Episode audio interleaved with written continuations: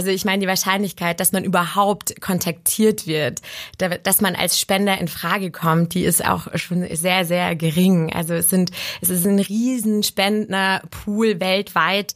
Aber es ist eben auch wichtig, diesen, diesen Pool so zu erhalten. M94 5 to go.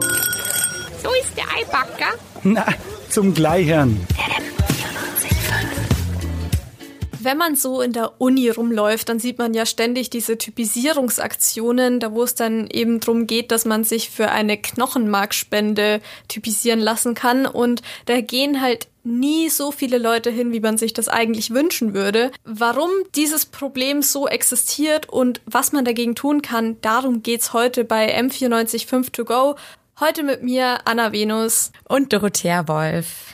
Doro, du hast dir das mal genauer angeschaut, diese Knochenmarkspende, vor der ja so viele Leute Angst haben. Richtig. Und jetzt einfach mal die, die Frage am Anfang. Ist es wirklich so schlimm, wie ich es mir vorstelle? Also das Problem, das äh, existiert tatsächlich, dass sehr, sehr viele Leute denken, dass das ähm, schmerzhaft ist, dass es irgendwie gefährlich werden könnte, dass sie auf jeden Fall direkt als Spender in Frage kommen.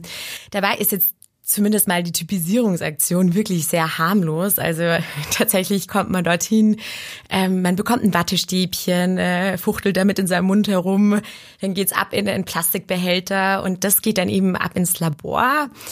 Da wird dann, äh, genau, da werden dann diese Proben, die entnommen werden, analysiert und dann landet man zunächst mal in der Kartei, die weltweit verfügbar ist für Empfänger und Empfängerinnen, die eben ähm, eine Knochenmarkspende eben brauchen. Und davor muss man sich schon mal gar nicht fürchten. Und ich glaube auch, dass es einfach sehr, sehr wichtig ist, darüber zu sprechen, wie wichtig es ist, mhm. sich typisieren zu lassen. Denn also so eine Knochenmarkspende wird doch, äh, also davon, davon kann doch auch äh, ein Leben abhängen. Und ähm, ich habe mich da zum Beispiel mit dem Sprecher von der Aktion Knochenmarkspende Bayern unterhalten, der unter anderem auch selber Stammzellen gespendet hat. Und genau, der hat uns auch mal erklärt, warum es so wichtig ist, äh, sich typisieren zu lassen. Das Thema Leukämie begleitet uns eigentlich jeden Tag, weil es in Deutschland um die 11.000 Leute sind, die jährlich an Leukämie erkranken und die Zahl ist da relativ äh, konstant. Und für viele ist die einzige Hilfe, dass sie eine sogenannte Stammzellspende bekommen. Genau, und diese Stammzellen, die werden eben aus dem Knochenmark entnommen. Und also bei Martin Pranke konnte man die Stammzellen ähm, direkt aus dem Blut entnehmen. Ähm, ähm, aus, dem, aus dem Blut, was also diese Vorstellung, die jetzt ganz viele Leute ja davon haben, ist dieses, äh, ist dieses Horror-Ding mit dem, mit der Riesennadel, die einem in, in, in den Rücken, äh, in, in die Wirbelsäule im ja. schlimmsten Fall eingeführt wird. Wie, wie läuft das ab mit dem, mit der Blut? Ist das eine Blutentnahme oder was ist das? Genau, also ähm, in den meisten Fällen kann man tatsächlich die Stammzellen problemlos aus dem Blut entnehmen. Ähm, und dabei wird man äh, medikamentös vorbereitet darauf. Und das ist eine es läuft ähnlich ab wie bei einer, bei einer Plasmaspende. Also da wird ein Blut entnommen und wird aber auch wieder zugeführt. Also und diese medikamentöse Vorbereitung, die ähm, geht vier Tage lang und fühlt sich an wie eine Grippe oder wie eine starke Erkältung. Also ist man da so ein bisschen schlapper und genau, nicht, also genau. Man, man sollte sich vielleicht eher ein bisschen hinlegen und so, aber an sich nicht so schlimm. Genau, also auf jeden Fall die Beine ruhig halten, grippeähnliche Symptome und dann können eben diese ähm, Stammzellen entnommen werden und dem Empfänger zugeführt werden. Und wie ist das jetzt? Also woher kommt dann diese, diese Vorstellung mit der, mit der langen Nadel und so? Wo kommt das denn jetzt her? Also das denken eben sehr, sehr viele. Also dass, ähm, dass zunächst mal das Knochenmark irgendwas mit dem Rückenmark zu tun hat, das ist eine falsche Annahme. Ja, also vielleicht, weil es beides eben dieses Mark ist genau, und dann kennt man sich doch nicht so. Fruchtmark, das ist alles das Gleiche es hat aber nur eigentlich gemeinsam, dass äh, das Wort Mark da drin vorkommt. Ähm, von deinem Rückenmark will keiner was. Also das ist ganz, ganz wichtig. Also das hat auch Martin Pranke eben öfter noch äh, betont. Was einem allerdings passieren kann, ist, dass der behandelnde Arzt von dem Empfänger entscheidet, dass man eben die Stammzellen aus dem Beckenkamm entnimmt. Und das ist aber nicht die Wirbelsäule, sondern es ist der hintere okay, Beckenkamm. Also der Beckenkamm ist quasi dieser Bereich, wenn ich mir das vorstelle, so ein Becken, das sind diese zwei Teile, die dann hinten so genau die so Bogen für U-förmig hochgehen. Richtig. Also genau, es ist schon Erhöhungen. genau, also es ist schon an der Rückseite, aber es ist nicht nicht an der Wirbelsäule. Und Johanna Eicher aus Berlin hat tatsächlich auch äh, Stammzellen gespendet und bei ihr musste das auch aus dem ähm, aus dem Beckenkamm entnommen werden. Und das hat sie auch erzählt. Du hast eine Vollnarkose, da bist du zwei Tage im Krankenhaus. Natürlich hast du ein paar Schmerzen, aber wir sind ja alle groß, ne? Also wenn man weiß, man rettet dadurch ein Leben, macht man sowas.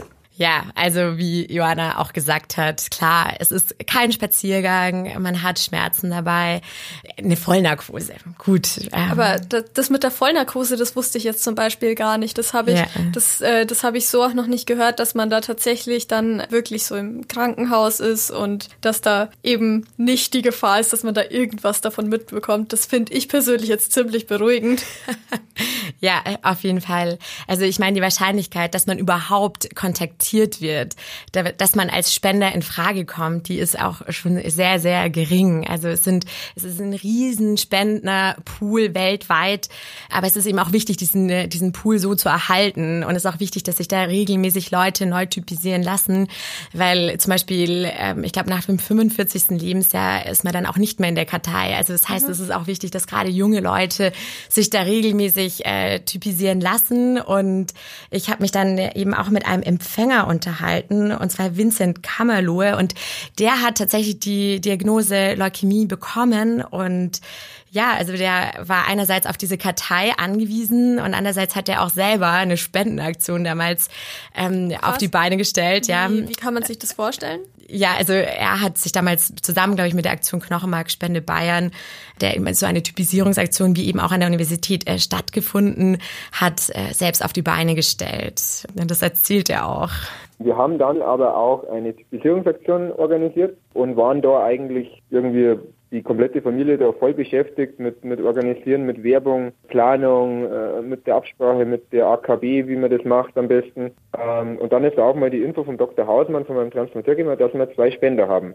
Eben, und dann hatte er wirklich das Glück, also er hat mir dann erzählt, auch noch im Weiteren, dass insgesamt sieben Spender für ihn in Frage kamen. Also ähm, durch diese Spendenaktion, durch den Aufruf deutschlandweit äh, gab es dann tatsächlich sieben potenzielle Spender und er hat dann eben eine erwischt, der war 28 Jahre alt, Top-Sportler und der kam dann als perfekter genetischer Zwilling, wie man sagt, in Frage. Und ähm, ja, konnte man problemlos behandeln und er hat dann dadurch auch die Leukämie überwunden. Und also ich denke halt Sachen wie eben die deutsche Knochenmarkspende oder eben die AKB dafür auf jeden Fall ganz, ganz wichtige Vereine sind, die sich auch die Spenden tragen, die eben äh, ja die Möglichkeit äh, geben, leukämieerkrankten Patienten und Patientinnen wirklich auch diese Chance zu vermitteln. Jetzt ist es natürlich bei diesen Typisierungsaktionen, so wie er das eben auch organisiert hat, was wirklich eine Leistung ist. Also da habe ich ganz großen Respekt davor, das auch so für sich selber in die Hand zu nehmen. Jetzt kann ich mir aber vorstellen, dass auch ganz viele Leute sagen, äh, sie wollen sich nicht typisieren lassen, weil sie dann irgendwie noch zu viel Angst hätten, dass sie dann